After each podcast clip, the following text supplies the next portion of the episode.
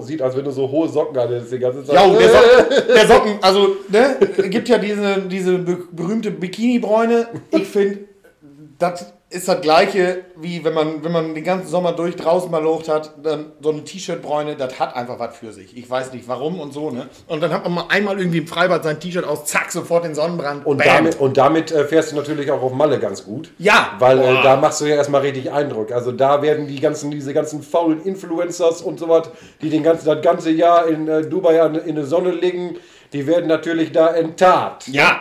Wer. Also, ich habe noch, noch nie erlebt, dass wenn ich auf Malle war, nicht nach einer gefühlt Viertelstunden Sonnenbrand habe, ne? weil der Körper sich gar nicht, der kann sich gar nicht so schnell akklimatisieren daran. Also vor allem nicht im Unterhemdbereich. Da, da, Nee. ist, da ist ja gar keine Sonne gewöhnt. ja, das ist ja, du ist ja so, du bist ja konditioniert, das ganze Jahr über Klamotten zu tragen, ne?